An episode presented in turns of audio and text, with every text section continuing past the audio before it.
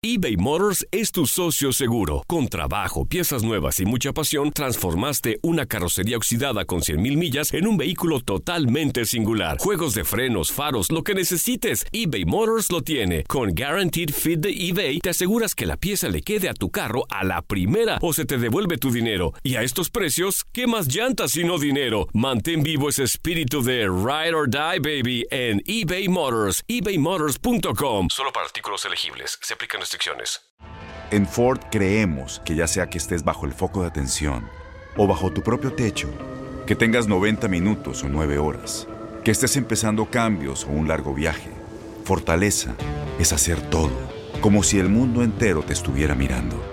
Presentamos la nueva Ford F150 2024. Fuerza así de inteligente solo puede ser F150. Construida con orgullo Ford. Fuerza Ford. When you buy a new house, you might say, Shut the front door! Winning! No, seriously, shut the front door. We own this house now. but you actually need to say, Like a good neighbor, State Farm is there.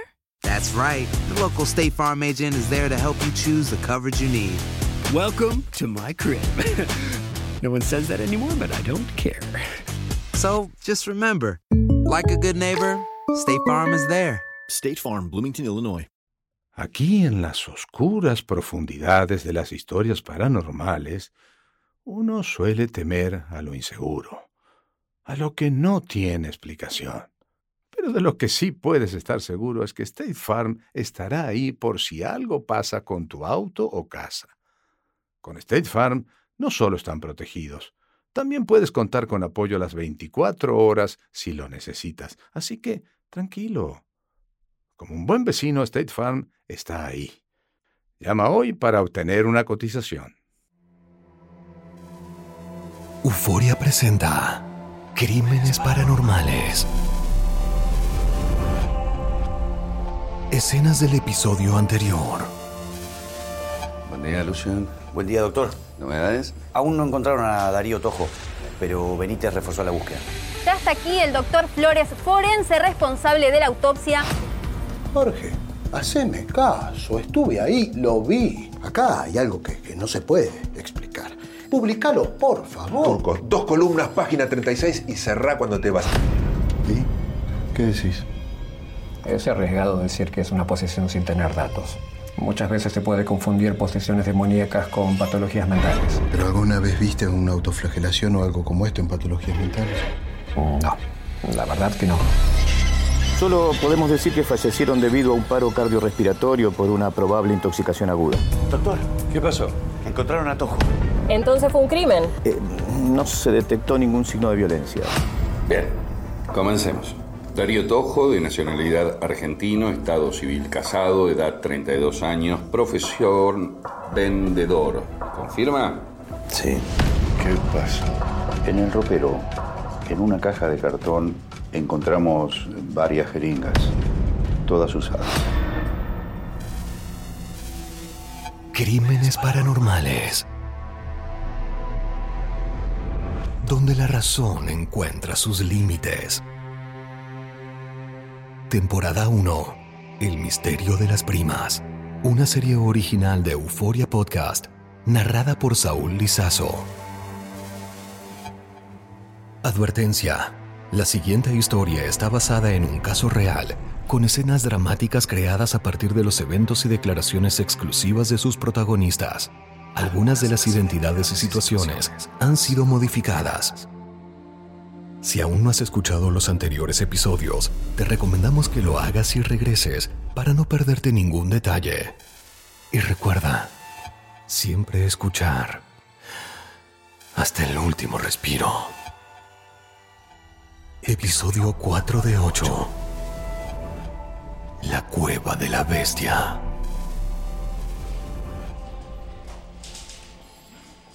Eh, no puede pasar. Para, señor. Turco, cálmate, Turco. Señor, señor, no puede pasar. No me toques el saco. Jorge está en reunión. Turco, vení acá. Turco. Turco.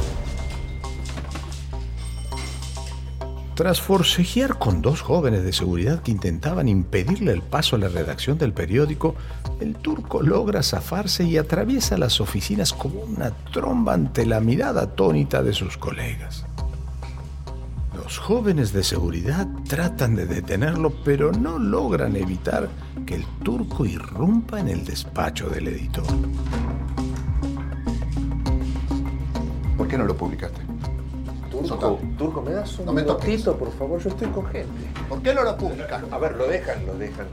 Los guardias de seguridad por fin alcanzan al turco e intentan sacarlo de la oficina por la fuerza. Acompáñeme un momento. No me toques. Señor, no puede pasar. Ya está bien ahí. Sí, señores, me esperan un momento, yo ya vengo. Vení, Turco, vení conmigo.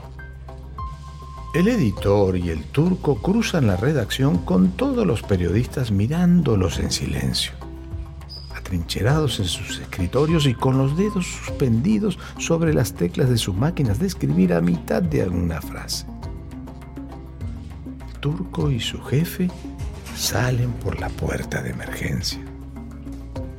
Apenas desaparecen de la vista en la redacción, todo vuelve a la normalidad. La máquina continúa funcionando. Es momento de informar. Siendo las 7 y media de la mañana en todo el país, me estabas contando, Marina, que hubo novedades en el caso de las primas. Así es, ayer se realizó la primera autopsia, pero no arrojó resultados satisfactorios. No pudieron determinar qué fue lo que las mató. Y contanos, ¿cómo sigue el caso? Van a realizar una segunda autopsia con muestras que se enviaron a otro laboratorio. Ojalá realmente se pueda resolver. Y un punto importante, Silvia. Ayer, por orden del juez Casal, allanaron la casa de las primas y hasta el momento nadie sabe qué encontró la policía. Un misterio. Claro, un misterio. Un misterio como el de ayer. Benítez, ¿podría bajar el volumen o apagarla? Sí, disculpe. Entonces, tres jeringas desechables y dos agujas hipodérmicas. Correcto, las tres usadas. ¿Dónde estaban? Las encontraron debajo de un bulto de ropa. Es muy temprano, pero el juez Casal, el comisario Benítez y el secretario Lucio ya se encuentran analizando lo que Castillo descubrió en el apartamento de las primas el día anterior. Sobre una mesa de trabajo, etiquetadas y en bolsas transparentes, se ven las jeringas, las agujas y algunas prendas íntimas usadas. Y los diarios íntimos de las jóvenes. El encuentro de las jeringas aumenta la posibilidad de un posible envenenamiento o una sobredosis, y esto puede provocar un giro en la causa. ¿Pero estaban escondidas? No, parecería que habían quedado tapadas accidentalmente. Acá no hay nada accidental. ¿Estas chicas se mataron o las mataron? ¿Terminó lo suyo? Sí, listo. Lea. Bien. División Laboratorio Químico Pericial. Punto de pericia solicitado. Si los elementos tres jeringas desechables y dos agujas hipodérmicas presentan residuos de alcaloides o estupefacientes, encarezco de a la presente carácter de urgente. Envíe todo y que tengan lo antes posible los resultados. Ya mismo. El secretario se retira llevando las bolsas selladas con las agujas y las jeringas. El comisario Benítez fuma frente a la pizarra donde ha desplegado todos los datos del caso, incluyendo las fotos de los cuerpos. Esto es un horror. Frente a la mesa de trabajo, el juez Casal se coloca unos guantes de látex. Con sumo cuidado toma uno de los diarios íntimos y lo abre. Lee en la portada el nombre de Claudia, la menor de las primas, y comienza a hojear lentamente el cuaderno, buscando alguna clave que lo ayude a resolver el caso. Con gesto extrañado, Casal se detiene ante una página con un dibujo perturbador. Bajo el título El banquete, dos seres antropomorfos con cabeza de animal bailan alrededor de una hoguera. El dibujo siguiente los muestra revolcándose junto al fuego. Para usted, ¿con qué se inyectaron? No, no tienen pinta de suicidas. Me inclino más a pensar que, que alguien las inyectó. Pero, pero ¿cómo entró? ¿Cómo salió? ¿Por qué lo haría? Casal no está prestando atención. Observa los dibujos y se pregunta, ¿por qué todo lo que envuelve este caso tiene un manto tan siniestro? ¿Por qué todo parece maldito? Piensa en el turco y en el festín que se haría analizando estos dibujos. ¿Y si fue una sobredosis? ¿No deberían haber quedado las marcas? Eh, repita, por favor. ¿No deberían haber quedado las marcas de las agujas si fue una sobredosis? Según el forense sería imposible encontrarlas eh, por el estado de la piel. En cuanto a la sobredosis, tendría que haber saltado en la primera autopsia. Benítez, voy a necesitar que alguien lleve estos cuadernos a Foglia, los está esperando. Yo me encargo. Gracias, Benítez.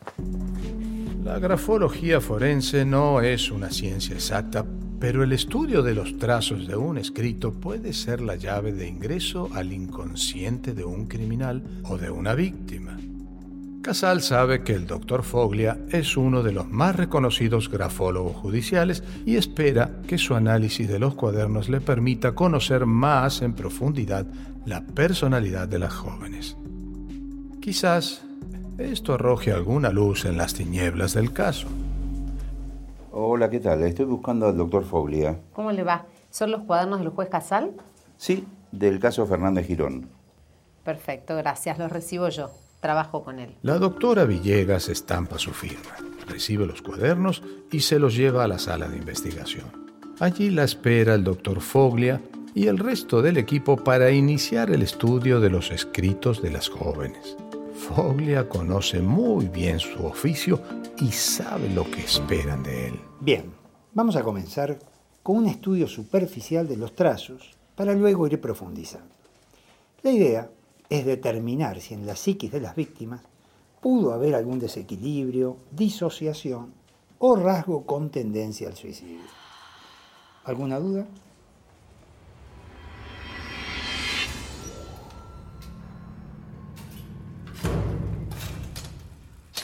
Podés explicar qué te pasa?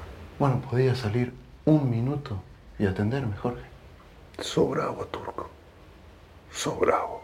El editor y el turco llegan al archivo general del periódico en el sótano del edificio. Atraviesan pasillos mal iluminados, formados por estanterías metálicas repletas de cajas en cartón cubiertas de polvo y moho, donde se guardan las noticias que alguna vez le interesaron al público y que probablemente nadie vuelva a leer jamás.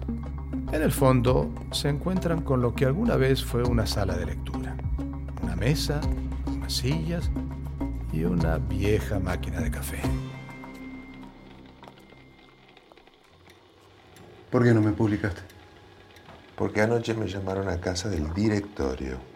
Pedazos de inútiles. Sí, me llamaron, me dijeron que no quieren nada más relacionado con demonios, posesiones, con ritos satánicos, nada. No quieren nada que pueda ofender a ninguna religión.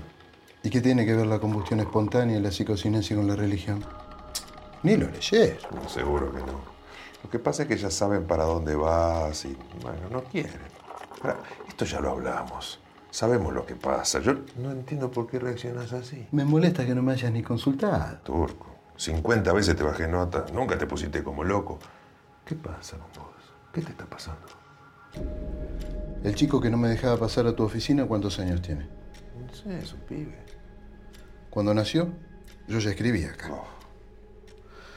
Veintipico de años. Y mirá dónde terminan todas las horas de mi vida. No seas tan dramático. No es así. ¿Y cómo es?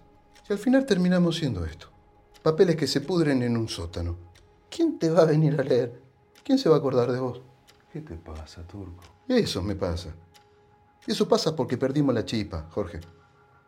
Perdimos el fuego de preguntarnos las cosas. ¿Cómo? ¿Quién? ¿Por qué? ¿Para qué? No, no me parece. No. Y este caso, estas dos muchachas, me devolvieron eso. Me encendieron la chispa. Me hacen sentir que si la nota termina acá abajo, archivada, no me importa. Porque lo estoy haciendo para mí. Porque yo quiero saber qué pasó en esa casa. Qué chiflado loco que sos vos, Turco. Yo estuve en ese baño. Vi esa bañera, vi la foto con los cuerpos. Y eso no es normal. En veintipico de años, eso no lo vi nunca. Esto ya es personal. Gracias por el café, ¿eh? muy rico. Pará, ¿dónde vas, turco? Dale, quédate. Buscate otra historia, yo te publico donde vos quieras. Ah, qué genio, Jorgito. Dale, la escribo ahora y ya la metemos en la caja. ¿A dónde vas? ¿Dónde te vas a meter? En la cueva de la bestia me voy a meter. No, no. Turco, pará, no te metas en problemas, te pido. Cuídate, turco. Cuídate mucho. El turco se va del periódico cargando sus años y su fastidio, pero también su renovada fe de volver a creer en algo. Mientras tanto, en tribunales, Lucio, el secretario, vuelve por los pasillos de planta baja tras haber enviado las agujas a analizar. Al pasar por la recepción, la telefonista le hace señas para que se acerque. Lucio, Lucio. ¿Qué? ¿Subís al despacho de Casal? Estaba yendo por ahí. Toma, acaba de llegar esto para él. Es urgente. Gracias, yo lo llevo. El secretario recibe la encomienda y sube el ascensor. El sobre tiene el membrete del laboratorio judicial donde analizaron la comida y el refresco hallados en la cocina de la casa. La posibilidad de que hayan muerto intoxicadas por la comida o el refresco y que el caso finalice aquí tiene respuesta dentro de ese sobre. El secretario siente la tentación de abrirlo, pero sabe que no debe hacerlo. Sin embargo, su curiosidad es más fuerte. Negativo. ¿De qué habla, Lucio? El secretario saca del sobre unas hojas encarpetadas y comienza a leer. Permítame. Todos los procedimientos fueron realizados sobre el contenido de la botella de refresco y sobre el guiso, que fueran enviados con dichos efectos. Los resultados del análisis toxicológicos completo de estos elementos resultó totalmente negativos, tanto para el líquido como la muestra de comida.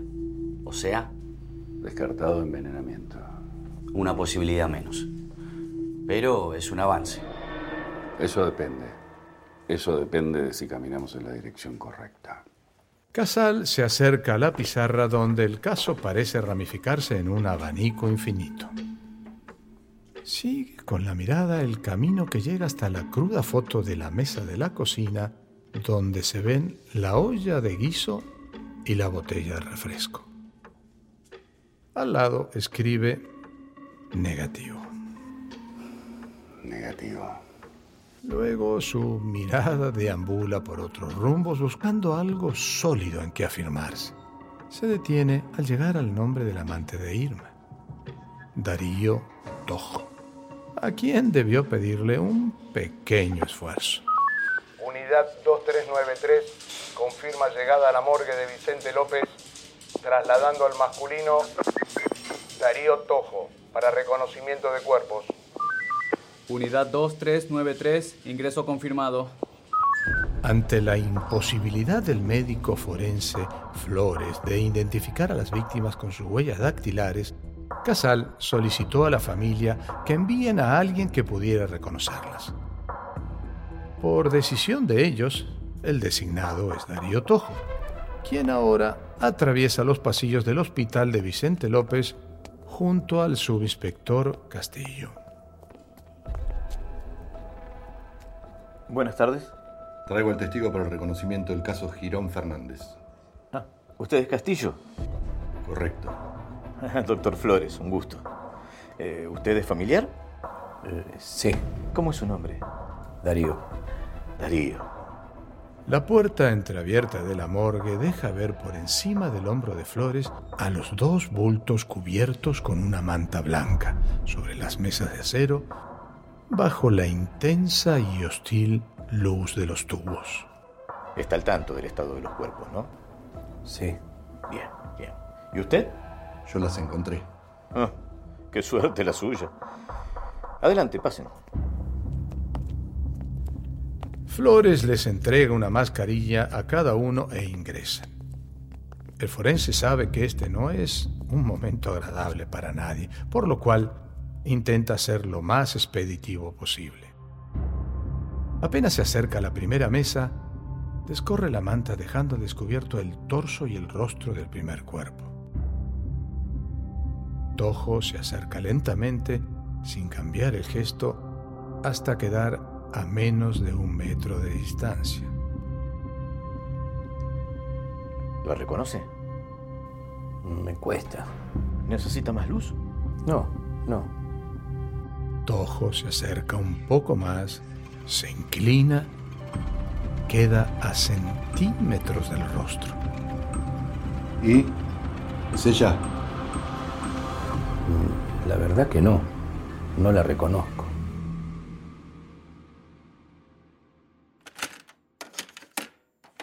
Doctor Juez Casal, encuentro número 4. Es un increyendo, este, una novela de capítulos.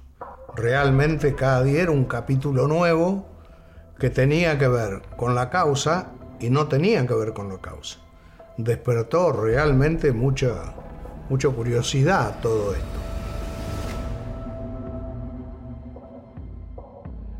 Ya regresamos con más crímenes paranormales.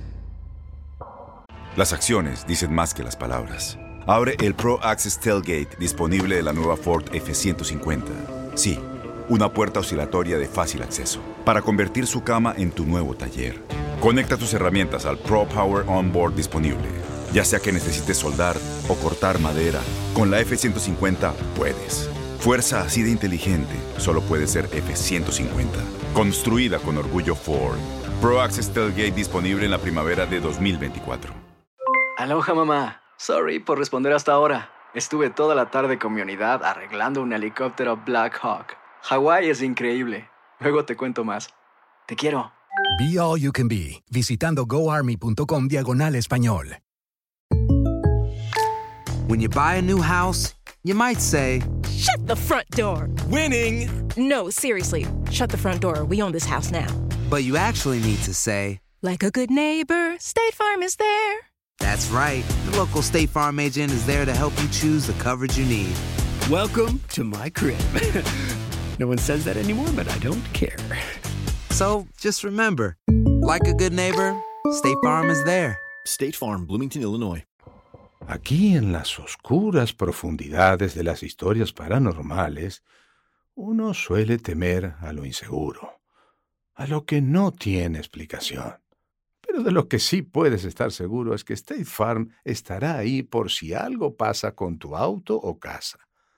Con State Farm no solo están protegidos, también puedes contar con apoyo a las 24 horas si lo necesitas. Así que, tranquilo. Como un buen vecino, State Farm está ahí. Llama hoy para obtener una cotización. Continuamos con Crímenes Paranormales. En una sala oscura, un proyector se enciende. Su luz descubre la silueta de la grafóloga Villegas de pie junto a la imagen proyectada de la carátula del cuaderno de Claudia. Voy a comenzar con la menor de ellas. Delante de la grafóloga, su equipo de trabajo la escucha atentamente, mientras que en el fondo de la sala, en un rincón oscuro, el doctor Foglia, jefe del departamento, le da cuerpo al haz de luz con el humo de su pipa. Nombre. Claudia Fernández. Ya mirando esta carátula se ve un error en la N de la palabra nombre y falta la tilde en el apellido. Esto nos indica un deficiente nivel de escolaridad y carencia de memoria gráfica. Ahora, observen acá. Si me enojo por un momento, tengo locura amorosa. En esta segunda lámina se puede ver que no sostiene la coordinación. Tiene cortes y soldaduras en la construcción. ¿Ven? Acá, acá. Todo esto significa un marcado trastorno de atención. Pero además, toda la estructura podría clasificarse como gladiolada. O sea, va cambiando de tamaño en la misma palabra, lo que marca cierta debilidad física y mental. Y hay algo en los óvalos. ¿Qué nota? Están aplanados y no tienen continuidad. Miren cómo escribe la D, la G, la P. Esto es atrofia gráfica y en primera instancia indica una falta de cohesión gráfica y una disociación psíquica, que es una disociación de su propio yo. Está bastante pronunciada. Esto es para prestar atención. Pero siga, por favor, siga. En la morgue, el forense Flores sostiene la manta esperando que Darío Tojo pueda continuar intentando reconocer el cuerpo. El subinspector Castillo prefiere mirar para otro lado. El recuerdo de las horas que pasó en soledad con ambos cadáveres en la casa aún lo persigue en sus sueños. Darío Tojo observa el cadáver y niega. ¿No la reconoce? No, no, aunque podría ser Claudia, la prima, pero no la reconozco. Tenga en cuenta que el abotargamiento alteró todo, ¿no? Sí, sí, lo noto. A ver, ¿Y esta otra? ¿La reconoce? El forense desvela el segundo cuerpo hasta la cintura y el gesto de Tojo cambia. Sus facciones se endurecen. Ahora sí, hay algo familiar. El corpiño y el reloj son, son de Irma, pero el cuerpo parece otro. Pero eso es de ella. ¿Podría afirmar que ella es Irma y ella Claudia? No, no. Parecen ellas, pero no sé. No puedo afirmar que sean ellas. Sí puedo asegurar que el colpiño y el reloj son de Irma. Los cuerpos, no sé. El forense mira de reojo al subinspector Castillo. Ambos saben que ahora se deberá buscar otro método para identificar los cuerpos. El testimonio de Tojo no es suficiente. El forense los acompaña hasta la puerta y se despide. Castillo escolta a Darío Tojo por los pasillos del hospital mientras se pregunta, ¿y si no son los cuerpos de estas mujeres? ¿Y si cambiaron los cuerpos y esas mujeres están vivas en algún lado? ¿Y si Tojo está mintiendo? A kilómetros de allí, alguien se hace la misma pregunta. Pero para responderla, va directo a la fuente.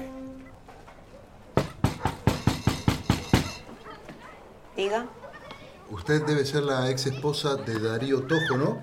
¿quién lo busca? Soy un conocido de Darío. ¿Está en casa? No, no, no está. ¿Es policía? No, no. Peor, soy periodista.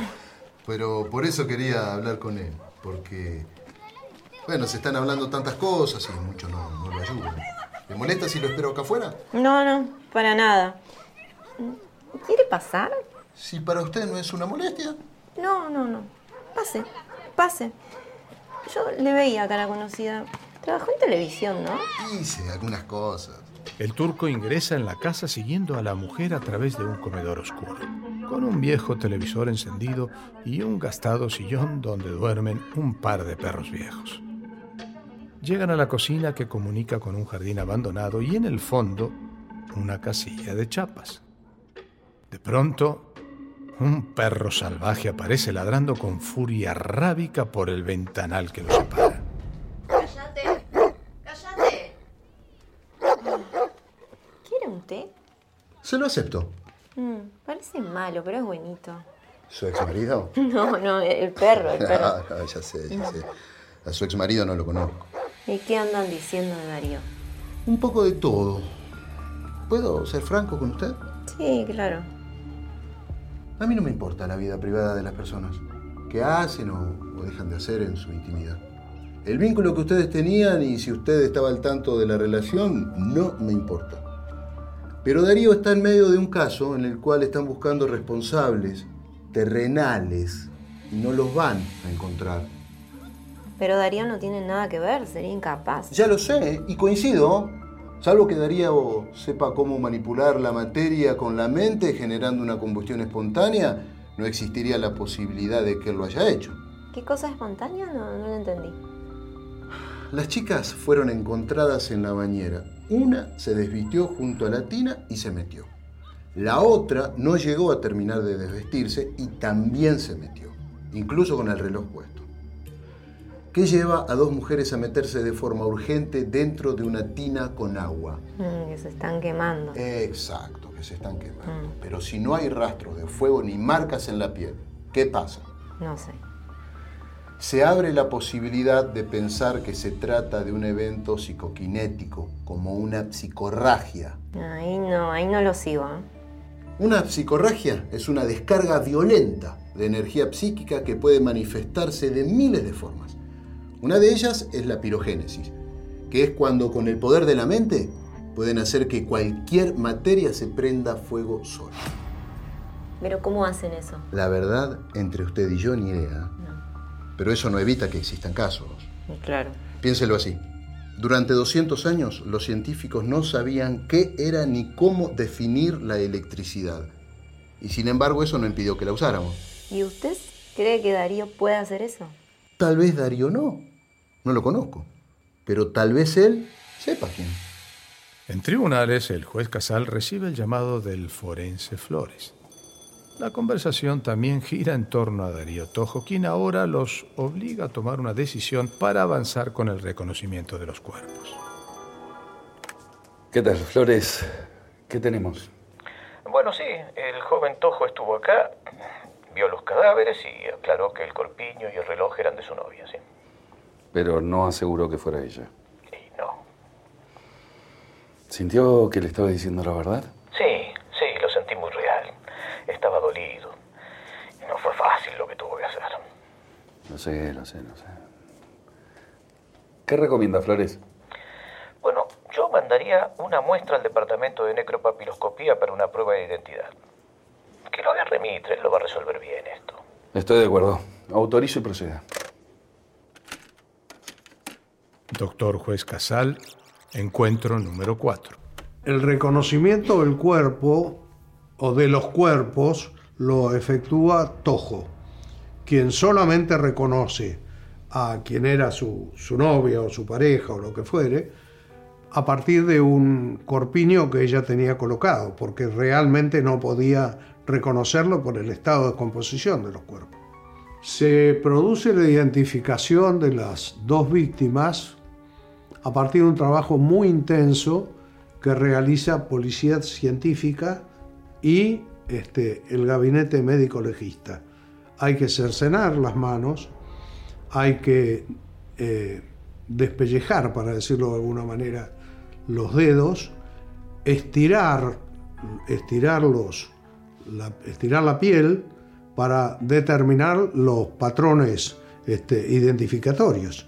Eso se hace como si fuese un trabajo artesanal, que realmente es muy difícil de concluir, porque muchas veces no hay ninguna posibilidad a ese estado de, de determinar este, este tipo de, de informe.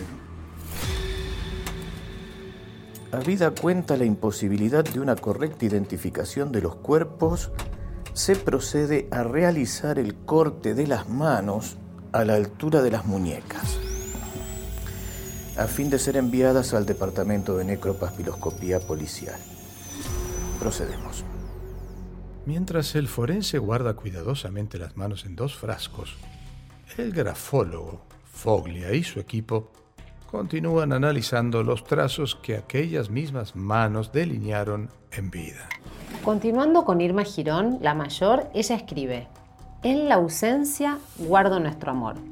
En un primer análisis podemos destacar un evidente desorden en la organización del espacio gráfico, que habla de inestabilidad emocional, de una personalidad dada a la exaltación y al continuo cambio de parecer. Ahora, observen acá. Me gusta admirarte para encontrar la paz. En esta lámina... Disculpe, Villegas. Sí, Foglia, dígame. Quisiera señalar algo que vi en la anterior también, pero acá se nota con mayor claridad. Miren la inclinación. Algunas palabras se inclinan para la derecha, son las distrógiras. Otras, para la izquierda, las sinistrógiras. Y todas en la misma frase. Es cierto. ¿Y esto a qué responde? Puede ser una personalidad de una fogosidad agresiva, de tipo verbal, con rasgos impulsivos y tal vez mal controlados. Y agregaría empujados por el deseo. ¿Y ese deseo era pasional? ¿Se puede establecer un vínculo entre ellas? A lo que podemos llegar es que comparten símbolos de homosexualidad con rasgos de ocultamiento. En definitiva, si había una relación, era secreta. Bien, bien. O sea, Por un lado, tenemos una joven de 15 años que presenta una clara disociación psíquica con distorsión de su propio yo y con una personalidad emocionalmente manipulable. Y por el otro lado, ¿qué tenemos, Y Villegas? por el otro lado tenemos a una joven de 21 años, manipuladora, con voluntad de dominio, afán de mando, víctima de sus propias ambiciones y con una pasionabilidad prevalentemente agresiva. ¿Podríamos decir que estamos ante un suicidio pasional? ¿Un pacto de amor? ¿O como dice una de ellas, una locura amorosa? Cortá la voz, callate. Si no te callás, no comés. La ex esposa de Tojo sale al jardín llevando sobras para el perro. El turco aprovecha estos instantes para mirar los detalles de la casa. Todo resulta demasiado normal. No cree capaz que estas personas puedan involucrarse en algo más allá de sus propios problemas terrenales. ¿Puedo hacerle una pregunta personal? A ver.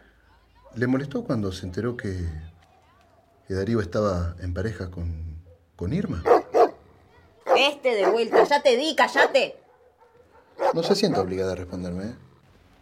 No, no, es- está bien. La verdad, no me significa nada. Me pone triste por Darío.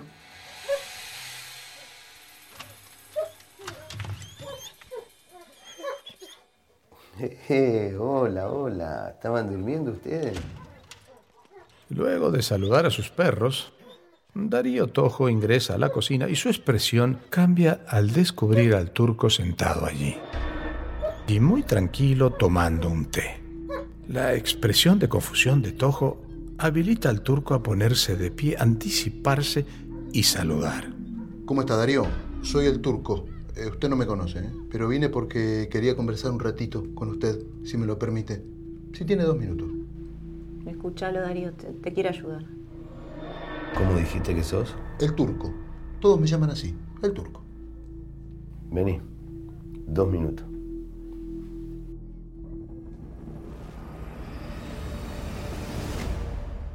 Ya regresamos con más Crímenes Paranormales. Tienes mucho en tus manos. Pero con solo mover un dedo puedes dar marcha atrás con Pro Trailer Backup Assist disponible. Presentamos la nueva Ford F150 2024. Ya sea que estés trabajando al máximo o divirtiéndote al máximo, esta camioneta te respalda porque está hecha para ser una parte indispensable de tu equipo. Fuerza así de inteligente solo puede ser F150. Construida con orgullo Ford. Fuerza Ford. When something happens to your car, you might say,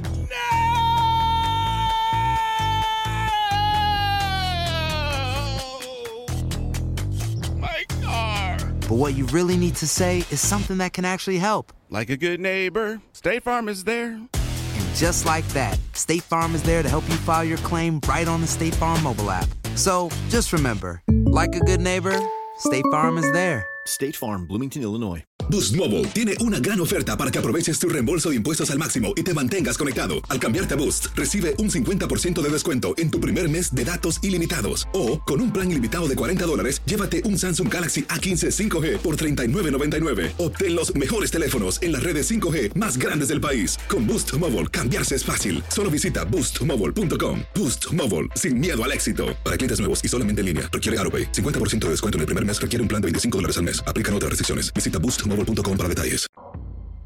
Aquí en las oscuras profundidades de las historias paranormales, uno suele temer a lo inseguro, a lo que no tiene explicación. Pero de lo que sí puedes estar seguro es que State Farm estará ahí por si algo pasa con tu auto o casa.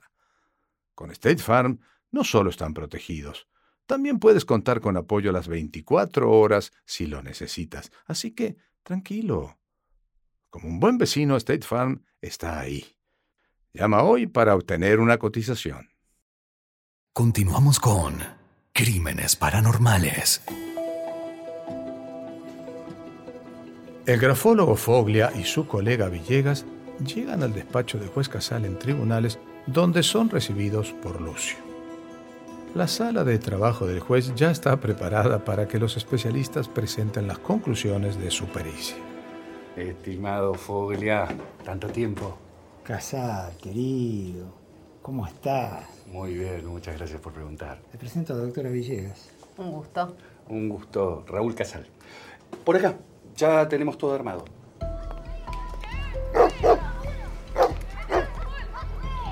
Seguro está bien atado, ¿no? Sí, sí, no pasa nada.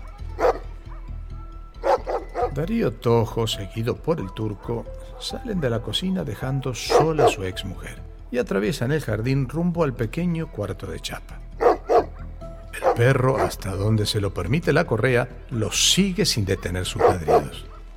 El turco mira la soga tensa y siente que en cualquier momento se puede cortar y el perro saltarle directo a la cara.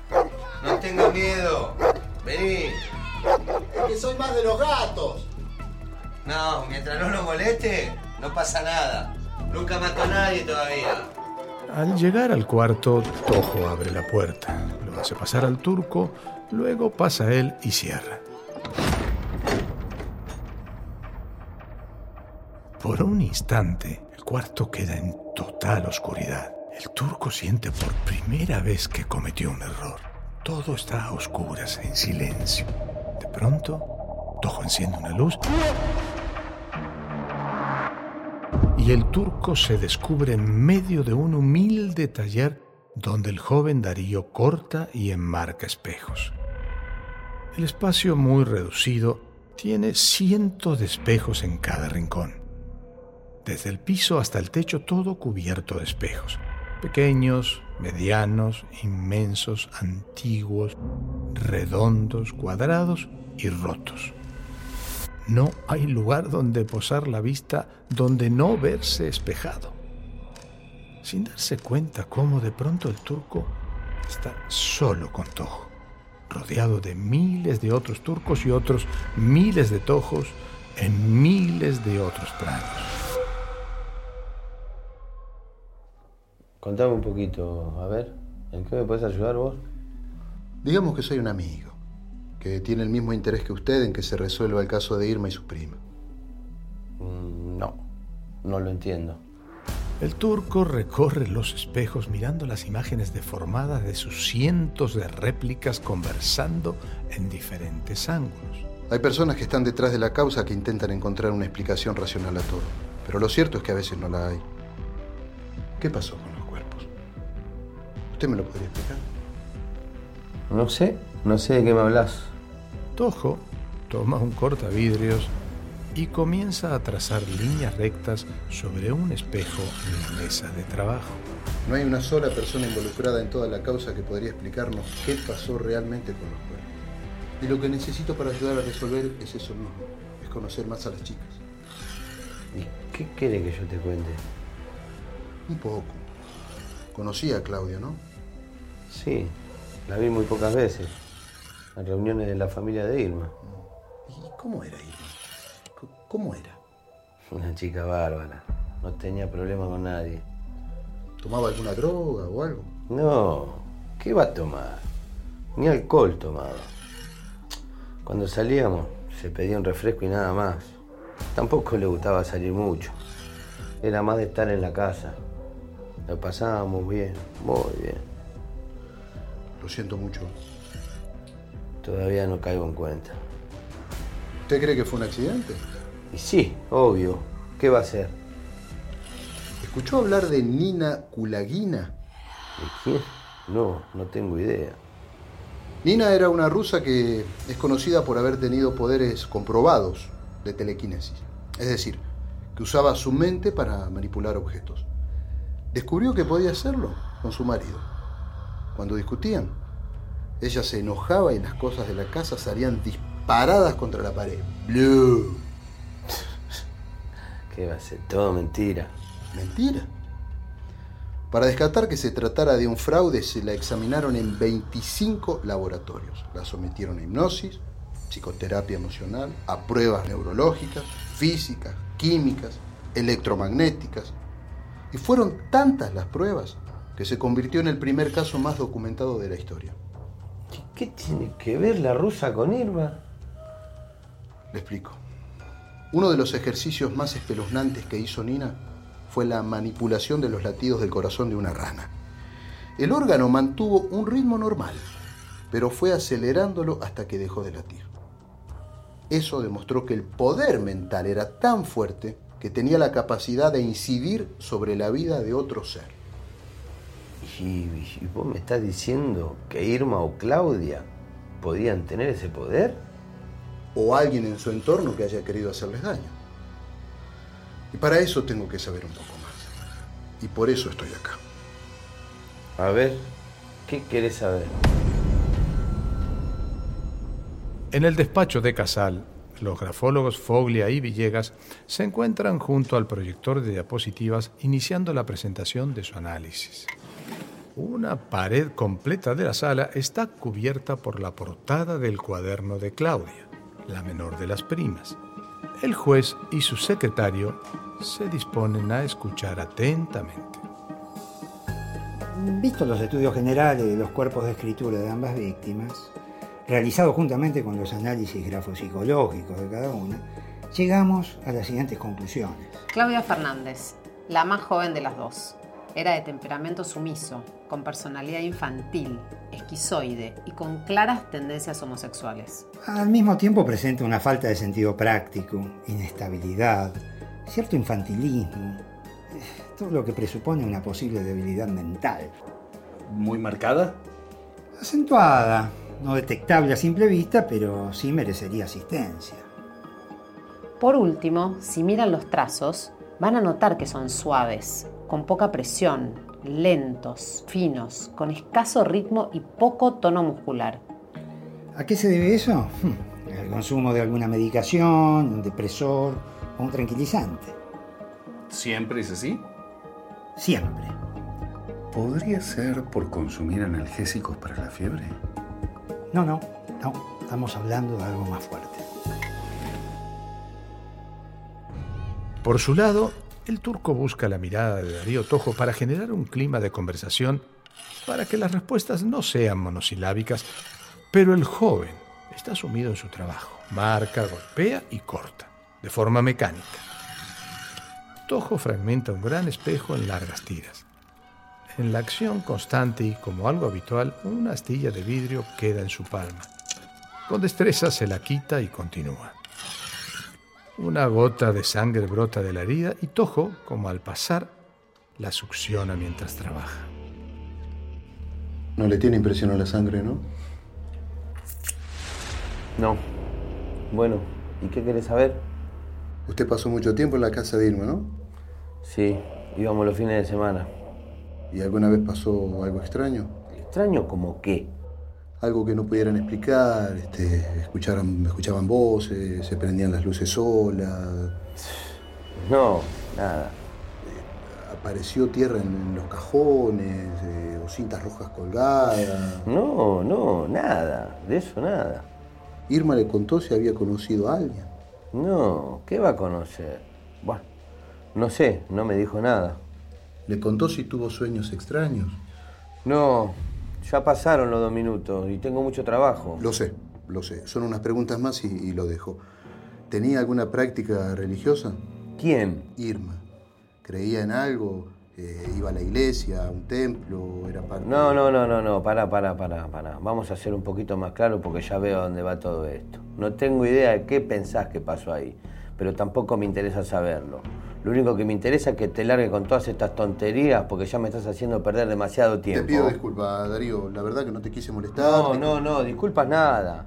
Irma era una mujer normal, que estudiaba y trabajaba. Salíamos los fines de semana. Ni ella ni su prima estaban metidas en nada raro, ni secta, ni rusa con rana, ni tierra en los cajones, nada de eso.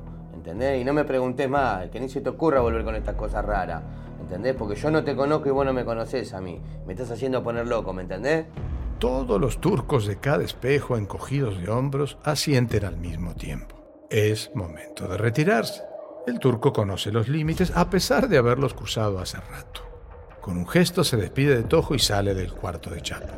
Camina por el jardín rumbo a la cocina y el terror que lo invade de la amenaza invisible del perro salvaje lo obliga a acelerar los pasos. De pronto siente que fue soltado en un campo de caza y él es la presa. La bestia acaba de olfatear su miedo y seguramente ahora vaya por él. La tensión lo obliga a correr torpemente para llegar lo antes posible al ventanal, pero de pronto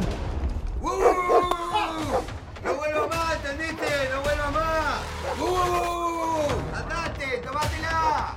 La ex señora de Tojo recibe al turco en la cocina y lo acompaña hasta la puerta. Muchas gracias por todo, señora. Disculpe las molestias y gracias por el té. ¿eh? No, gracias a usted, en serio se lo digo. Darío es un buen hombre. Lo sé. Parece malo, pero es buenito. Gracias por todo.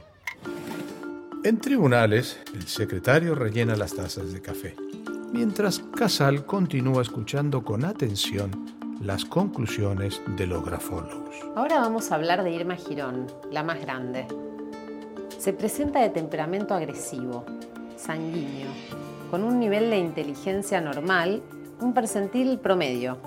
No aparece en su grafismo signos de intoxicación, pero sí rasgos que indican tendencia a la homosexualidad. O sea que ustedes interpretan que podría existir una relación amorosa entre ellas. Sí, pero oculta. Si sucedía, solo lo sabían ellas. Y una relación pasional de estas características, ante la mirada de rechazo del mundo exterior. ¿Podría haberla llevado al suicidio? No, nuestra conjetura es negativa. Las personalidades no condicen con perfiles suicidas. Si no son suicidas, entonces, ¿qué piensan que pasó?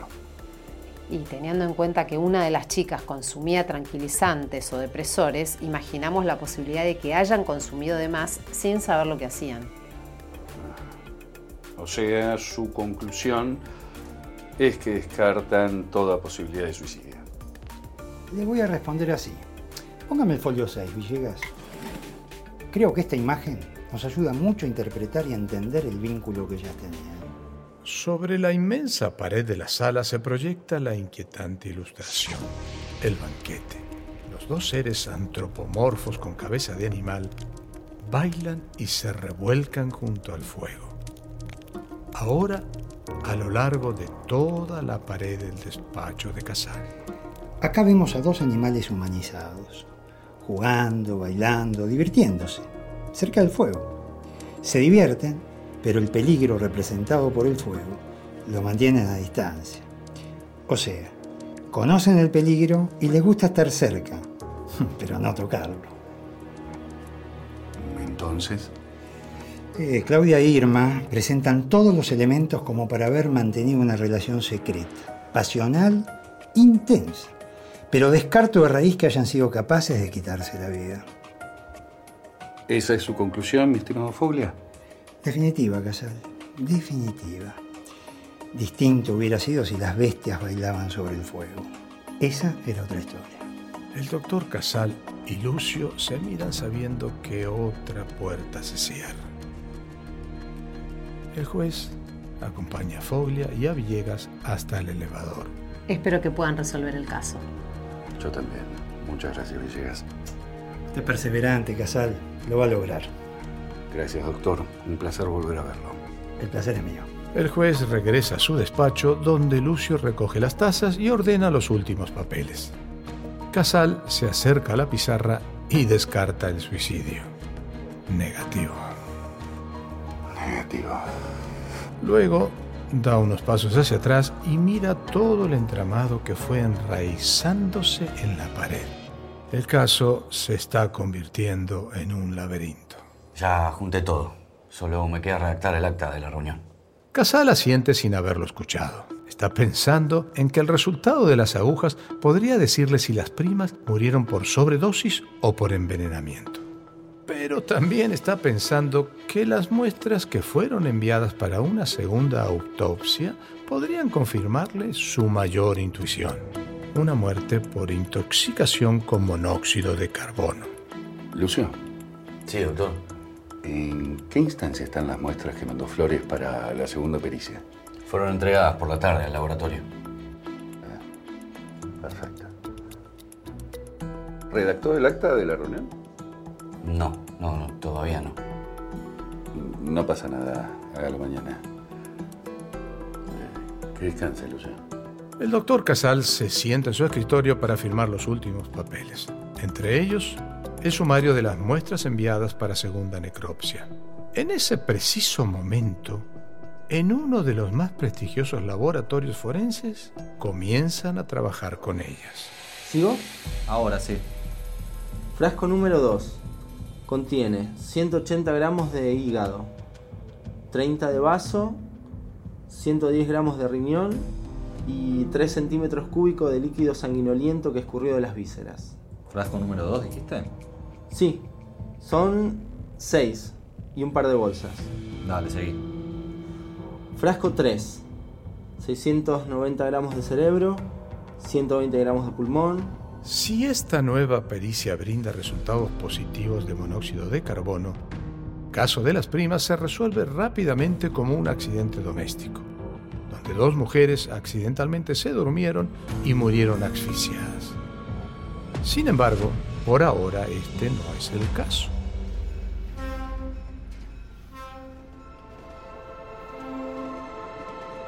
La noche helada llena de escarchas las ventanas del viejo tren. El turco, sentado solo en todo el vagón, regresa rumbo a su hogar completamente decepcionado. Al parecer la chispa con la que inició el día desapareció. Siente una inmensa frustración, no solo por no encontrar respuestas, sino por tampoco lograr que otros se hagan sus mismas preguntas. Tal vez su jefe tenga razón y sea momento de abandonar el caso.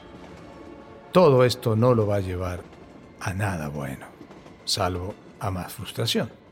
Una sensación de amargura similar transita Casal, que continúa solo en su despacho reflexionando, buscando respuestas, pero en el fondo sabe que todo esto ya superó sus propios límites y sin embargo todavía no sabe que falta mucho recorrido. ¿Quién es? Doctor Casal, ¿Quién habla? soy el médico forense Barrio Canal.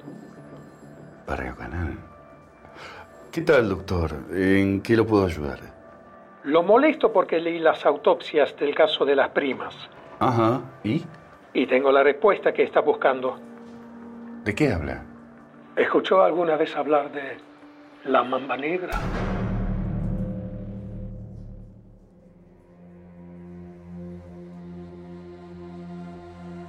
Esto fue Crímenes Paranormales, donde la razón encuentra sus límites. Temporada 1. El misterio de las primas. Narrado por Saúl Lizazo. Escenas del próximo episodio. Vos estás loco. ¿Cómo vas a desaparecer así con la información que tengo, Turco? ¿Qué haces, Ruiz? ¿Sabés lo que está pasando? ¿De las primas? Claro. No, no, no, no, ya no voy a seguir más el caso, ya lo corté. Apareció Barrio Canal y está con Casal en ese momento. ¿Andrés Barrio Canal? Sí. Trajo una punta bastante concreta. ¿Y tiene algún indicio? No, Turco. Tiene la respuesta. Usted sugiere entonces que a las primas las mordió un ofidio. Digo que murieron con su veneno. Con la dosis adecuada, el veneno de la mamba negra produce una violenta aceleración de la putrefacción del cadáver. Con una dosis mediana a fuerte, la víctima muere en minutos y en menos de 48 horas su cuerpo aparece descompuesto, como estos. Doctor, ¿cómo está? La verdad que está muy bien. Estoy esperando los resultados desde la tarde. ¿Qué está pasando? La situación se complicó más de lo que pensaba. No pudimos evaluar nada. ¿Cómo? Nada, no, no entiendo. No, doctor. Nada de nada. Doctor Lyons, ¿me puede decir, por favor, qué es lo que está pasando? Desaparecieron los corazones.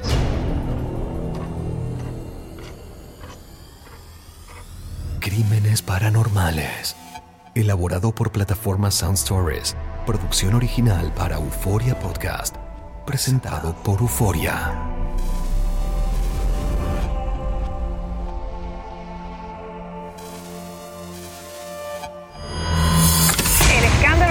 Tarde. Gloria Trevi es cada día más grande y parece no tener fin. Soy María Raquel Portillo. Fui ese rostro pálido y sin voz que el mundo vio en las escenas del mayor escándalo del entretenimiento de las últimas décadas. No vengo a contar mi versión, vengo a contar mi historia. Ya es hora de abrir la boca. En boca cerrada. Escúchalo en tu plataforma de podcast favorita. Boost Mobile tiene una gran oferta para que aproveches tu reembolso de impuestos al máximo y te mantengas conectado. Al cambiarte a Boost, recibe un 50% de descuento en tu primer mes de datos ilimitados. O, con un plan ilimitado de 40 dólares, llévate un Samsung Galaxy A15 5G por $39.99. Obtén los mejores teléfonos en las redes 5G más grandes del país. Con Boost Mobile, cambiarse es fácil. Solo visita boostmobile.com. Boost Mobile, sin miedo al éxito. Para clientes nuevos y solamente en línea, requiere AroPay. 50% de descuento en el primer mes requiere un plan de 25 dólares al mes. Aplican otras restricciones. Visita boostmobile.com para detalles. Voz, porque la venta para amigos y familiares de JCPenney está de vuelta. Y esta semana tenemos un cupón de 30% extra para que prepares a tu familia y hogar esta Pascua. Estos son ahorros adicionales por encima de nuestros precios bajos. Además, comparte el cupón con quien tú quieras, porque siempre es mejor cuando ahorramos juntos. JCPenney, tallas y estilos para todos. Oferta válida del 11 al 17 de marzo. Aplican exclusiones. Detalles en la tienda jcp.com. Este abril te invitamos a nuestra feria virtual Univisión Contigo rumbo a la universidad. Conéctate virtualmente con representantes de colegios y universidades en la costa este, desde Nueva York a Florida. Aprende sobre ayuda financiera, becas y otros recursos para continuar tu educación. Regístrate para asistir y para la oportunidad de ganar una tableta. Te esperamos en Univisión Contigo rumbo a la universidad del 3 al 9 de abril. Regístrate ya en univision.com diagonal universidad.